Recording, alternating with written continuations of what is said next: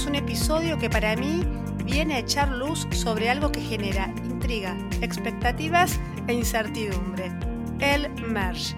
Me refiero a la fusión de Ethereum, de la que se viene hablando desde hace tiempo, pero que se va a concretar ya mismo, ¿no? Entre el 13 y el 15 de septiembre se sospecha que va a suceder y tiene que ver como característica fundamental con que Ethereum deja de ser una red con consenso de prueba de trabajo o proof of work para pasar a ser de prueba de participación o proof of stake.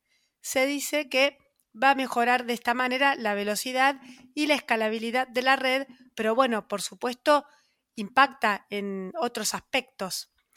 Me parece que es uno de los temas del momento en lo que tiene que ver con el ecosistema cripto, así que invitamos a Matías Bari, que es cofundador y CEO de Satoshi Tango, para que nos esclarezca esta situación. Los saludo así. Hola Matías, te aviso que este podcast cuenta con el, apoyo de Santander, que nos invita a conocer su propuesta de banca responsable en www.santander.com.ar y ya mismo te pregunto, ¿qué sensaciones te produce a vos el merge? Bueno, eh, como todo lo que ocurre en, el mundo cripto, estamos eh, atendiendo a experimentos en vivo, ¿no? Eh, estamos haciendo, viendo en vivo cómo se, produce un cambio este, espectacular en el mecanismo de consenso de, de, una de las redes más grandes del mundo cripto, que es la red Ethereum, pasando, como vos explicabas perfectamente, de la prueba de trabajo, proof of work, los, mineros resolviendo problemas matemáticos para validar transacciones, al proof of stake, que es este, los tenedores de la, moneda nativa de la red, el Ether, este, que ponen sus Ether en lo que se llama staking para validar este, las transacciones, a cambio de lo cual reciben una recompensa.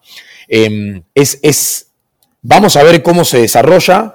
Vamos a ver, la diferencia con la red de Bitcoin es que esto es un evento prácticamente centralizado. Acá no ocurrió, digo, acá hay alguien que da la orden de a partir de ahora, pum, y lo hacemos, que también es una particularidad muy grande en el universo cripto que aboga un poco por la descentralización. Eh, entonces, nada, son momentos espectaculares para, para, para, los que estamos en esto hace muchos años, de ver cómo se desarrolla este, este suceso, de igual manera que esperamos los halvings cada cuatro años en el mundo, en el mundo Bitcoin, donde la emisión se parte a la mitad, que es algo que se hace automáticamente, así que digo, no hay, no hay este, incertidumbre de cómo va a salir. Acá hay un poco de incertidumbre de lo que va a suceder. Se supone que se está preparando hace muchísimos años, por lo tanto, esperaremos que el resultado sea positivo y que a la larga veremos qué sucede con una red tan grande que ha cambiado su mecanismo de consenso y que tenemos ahora Bitcoin por un lado con Proof of Work y Ethereum por el otro lado con Proof of Stake. Bueno, los cambios y la incertidumbre eh, tiene que ver quizás con los inversores y por otro lado con los mineros, fundamentalmente con los mineros. Pero primero te pregunto, ¿a los inversores nos debería preocupar en algo esta No, la verdad que no, no, hay, no hay nada para preocuparse. Es probable que todas las compañías que hacemos compra y venta de, de criptomonedas este, eh, simplemente paremos algunas horas mientras dure este proceso para, evitar algún tipo de inconveniente. Pero en las últimas horas eh, eh, se vieron un montón de noticias y además diciendo el éter baja, el éter sube y se acerca a la fusión. Vos decís que no tiene nada que ver. No, tiene que ver en el sentido de que la gente se acerca a esto y especula. Entonces hay gente que dice, bueno, esto va a hacer subir de precio, hay que comprar. Otro dice, esto lo va a hacer bajar, hay que vender. Pero esto pasa todos los días con o sin evento. Entonces, sí, obviamente que un evento de, esta magnitud exacerba los, ánimos, pero la realidad es que, digo, estamos hablando de, un cambio técnico y que al otro día eh, lo que vale un Ether no, no, no tiene nada que ver con Proof of Work o Proof of Stake. Digo, en definitiva depende de la expectativa de la gente, de lo que suceda con el cambio, pero no por el cambio en sí. Este, digo, no, no hay ningún, no hay nada que debiera hacer mover el precio este, pero en el mundo cripto este, nada, nada funciona con, con la lógica que debería funcionar, así que podemos esperar cualquier cosa. Ahora, si hay un actor que parece haber quedado fuera de juego con este tema, es el, son los mineros, ¿no? Que quizás es, no sé, me imagino que deben estar frustrados, desilusionados. han invertido dinero en armar rigs, en apostar a, a, Ethereum. ¿Qué pasa ahora? Bueno, primero se especula con que va a haber un hard fork, esto es que va a haber gente que va a decir, no, nosotros, para nosotros Ethereum es la red que tiene Proof of Work, entonces vamos a crear una red paralela en ese momento que va a seguir siendo Ethereum, y, lo digo entre comillas, no, me pueden ver, pero, pero que es con Proof of Work.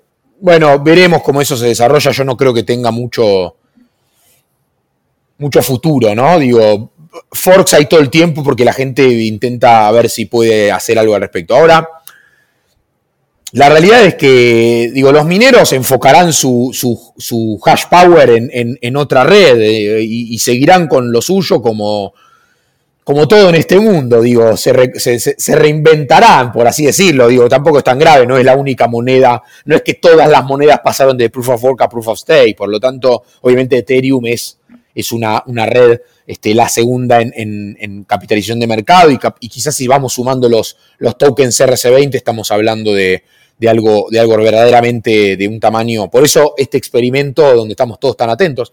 La realidad es que no, no le va a pasar nada, van a, van a seguir bien los mineros. A ver, ¿qué le recomendarías vos a un minero que, siente que invirtió varios miles de dólares y no recuperó ni el No, que va a destinar su, inversión a, a, minar otra cosa. Este, no, no conozco técnicamente porque no, no, no, trabajo, no, hago minería, si exactamente los equipos este, eh, eh, eh, son exactamente este, digo, fungibles ¿no? entre los equipos de, Bitcoin y los de Ethereum, por decir las dos redes más grandes. Pero, pero si así no fuere, minanaron otra cosa. Este, obviamente que a nadie le gusta que le cambien la regla del juego en la mitad, pero también hay que decir que esto se sabe hace muchos años. De hecho, esto se postergó muchísimo. O sea, esto debió haber pasado hace mucho y no pasó. Por lo tanto, hubo tiempo para que, este, básicamente, los equipos de minería son obsoletos en poco tiempo. Por lo tanto, no creo que nadie haya invertido hace tres meses en esto y ahora se sorprendió. La verdad que sería alguien, este, alguien que no, no, no está leyendo, digo, no está en el mundo cripto. Esto se sabe hace muchos años. ¿Y cómo es el negocio ahora de lo que es ser validador de Proof of Stake? Bueno, eh, cualquiera puede, no cualquiera en realidad, porque hay que tener un mínimo de... Hay que tener unos, cuantos. Ethers, creo que son 32, y si el Ether sube de precio, entonces más dinero todavía. Eh, y esa es una de las críticas del Proof of Stake, ¿no? Que es como una especie de, de red de millonarios que pueden validar. Pero básicamente yo creo que se van a armar cosas, van a surgir este, pools en donde la gente ponga su poquito éter y eso va a armar, este, va a juntar los 32 necesarios para, digo, como decía, iba a, citar a, donde hay, donde hay una necesidad aparece, digo, evita decir un derecho, yo digo una, una oportunidad, seguramente se creen cosas que hoy no están inventadas porque si bien hay otras redes de Proof of Stake, no tienen esta dimensión. Eh, pero básicamente necesitas 32 Ethers para convertirte en validador, la red paga por validar, distribuye los costos de las transacciones a los que validan, y, similar a lo que pasa con la minería, que por, por, validar transacciones te llevas una recompensa. Eh, además de la emisión, en minería ocurre que además de la emisión, la emisión va para los mineros. Eh, pero bueno, sí, esa es una de las críticas. Pero bueno, es lo que te digo, yo creo que eh, eh, rápidamente cualquiera con cualquier importe va a poder este, ponerlo. De hecho, ya, lo, ya ocurre en los exchanges más grandes del mundo. Este, uno puede poner sus, sus ethers a, hacer staking y no te piden 32. Eso se ocupa otra, el, exchange. No, no, no, no, va a ser un problema. Eh, que, no, tiene, no, no significa que no sea un problema en términos, en términos del mecanismo de consenso en sí pero cualquiera va a poder participar de esa recompensa por tener Ether.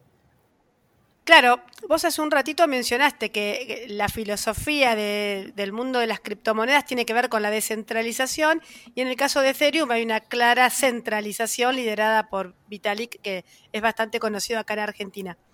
Y el tema este del que hay que tener 32 Ethers también es como que se centraliza aún más. Vos pensás, y vamos a hablar aún más de centralización, yo puedo tener mis ethers y ponerlos a hacer staking para tratar de participar en uno de estos pools que van a surgir. Entonces, ¿cómo eh, les impacta a las exchanges más chicas como Satoshi Tango el hecho de que eh, ustedes no tienen, yo no, no, puedo poner mis ethers en staking en tu plataforma, pero sí en otras más grandes. A ver, no, no, es, más una cuestión regulatoria. nosotros podríamos ofrecer eso mismo, tiene que ver con algunas particularidades de que no en todas las jurisdicciones, jurisdicciones es fácil simplemente tomar fondos de terceros y con eso ofrecer un rendimiento que en realidad no lo estás pagando vos, cosa que sería absolutamente ilegal, sino que lo paga la red. Entonces no hay regulación al respecto porque esto es nuevo. La red no existe como, como, digo, no es una entidad, no es un privado, no es un grupo de personas, es la red. Y ese es un cambio de paradigma que eventualmente, y, en este aspecto yo creo que tienen jurisdicción los bancos centrales, eh, porque es la captación del ahorro público, la intermediación financiera y estas figuras que tenemos acá, que en todos lados más o menos son parecidas, yo creo que en ese sentido los bancos centrales van a tener que expedirse al respecto. Lo que pasa es que acá no hay, no hay nadie a quien señalar y, eso también implica que no hay riesgo, porque esto no es un, tercero generación SOE pagando rendimientos, eso es ilegal, eso no se puede en casi ningún país del mundo si no tenés licencia bancaria. Así que no, lo veo como un problema. Eh, pero sí es cierto que eh, la figura de Vitalik eh, tiene una relevancia que en otras redes no existe. Satoshi Nakamoto, creador de Bitcoin, creo que lo entendió, porque hoy parece una obviedad, pero en ese momento Bitcoin no era nada, pero lo entendió, digo, una... Eh, Satoshi Nakamoto es una persona, un grupo de personas que sin duda ganarían un premio Nobel en varias disciplinas. Entendió que el personalismo no le iba a servir a la red y desapareció y nunca, y no se sabe quién es, ni creo que se sepa. Eh, algo que le, pone ¿no? un poco más de, mística a toda esta historia, es una locura. Eh, la descentralización es un peligro. O sea, digo, piensen eh, los que están escuchando esto que un cambio como este lo va a decidir una persona como si esto fuera una empresa privada.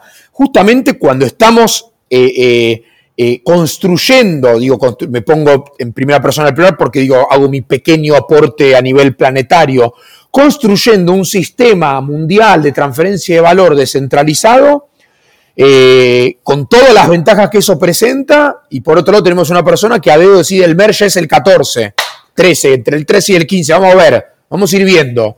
Bueno, no era exactamente lo que, lo que esperábamos.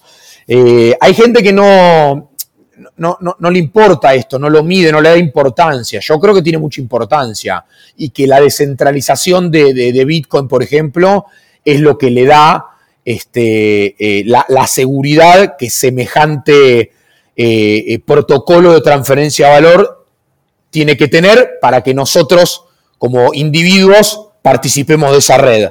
Pasa que es como complejo, requiere entender ciertas cosas, conceptos que no son precisamente técnicos, pero sino son más filosóficos, y la gente, la, la masa, el, ciudadano promedio le importa el precio y bueno, es lo que ve. La realidad es que es muy importante la descentralización para construirlo. Se ve mucho en Internet, ¿no? Eh, la, la, primavera árabe, los países que a través de Twitter convocaron y transmitieron información sin intermediarios y les permitió hacer lo que hicieron. Bueno, eso es la descentralización, la capacidad de hacer algo sin intermediarios y sin que nadie pueda, este, eh, en este caso, embargar porque es dinero, pero, pero censurar en el caso de lo que es información. Eso tiene un poder enorme y acá en Ethereum, bueno, estamos viendo lo contrario. Sí, aparte, por ejemplo, ahora con el Proof of Stake, que eh, si yo tengo 32 Ethers, eh, puedo ser como la, la minera, el minero de la nueva era, por llamarlo de alguna manera. Pero digo, voy a invertir 32 Ethers y después me vuelven a cambiar las reglas del juego y queda obsoleto. El problema no es cambiar las reglas del juego, que es algo que está dentro de lo, de, lo, posible. El problema es que lo cambie una persona la regla del juego. No es un consenso generalizado como ha ocurrido con cambios en el protocolo de Bitcoin, como Taproot que se implementó en noviembre a través de mecanismos donde nadie se sienta y habla en una mesa. Son signalings, ¿no? Donde los mineros eh, y los nodos este, transmiten, ok, yo estoy, sí, yo estoy, sí, yo estoy, se alcanzó 90% y eso se implementa de modo forzoso, entre comillas, porque ya se, este, se, se dio el ok. Ahora, ¿te parece que eh, ¿invertir en estos 32 Ethers para participar de lo que es el Proof of Stake será rentable? Veremos cómo, cómo establece eh, los intereses eh, la red, pero la verdad que si vos apostás a largo plazo y tenés Ethers, entre comillas, tirados por ahí, guardados, holdeando, bueno, la verdad que no tiene riesgo ponerlos a, hacer staking, porque no los tiene nadie, los tenés vos, y que no es lo mismo que dárselo a un exchange para que lo haga por vos. Esa es en realidad el, trade-off en todo esto. Digo, ok, lo vas a poder hacer con 0-1. Sí, pero se lo vas a estar dando a alguien que lo tiene que tener y te lo tiene que cuidar. Con los 32 lo puedes hacer vos solito teniendo los setters en tu poder. Eh, pero la verdad que si los tenés ahí tirados, y bueno, está bien, uno piensa es mejor que estén pagando algo que tirados sin hacer nada. Pero de nuevo, tenés que tener esos 32, si no se los estás dando a alguien. Y ahí, ok, los tendrás generando rendimiento, pero los tiene un tercero. Y como ya sabes, vos perfectamente, Débora, en el mundo cripto, not your keys, not your coins. Bueno, si los tiene otro, no los tenés. Bueno, se viene el merge dentro de poco. Por lo que vos contaste, para los inversores esto es transparente, no les tiene que afectar en lo más mínimo. El mayor efecto es para los mineros que dejan de minar y se van a tener que buscar otra criptomoneda o ver qué hacen con esos rigs. Eh, pero según lo que decís vos, no es para alarmarse, sino para reinventarse.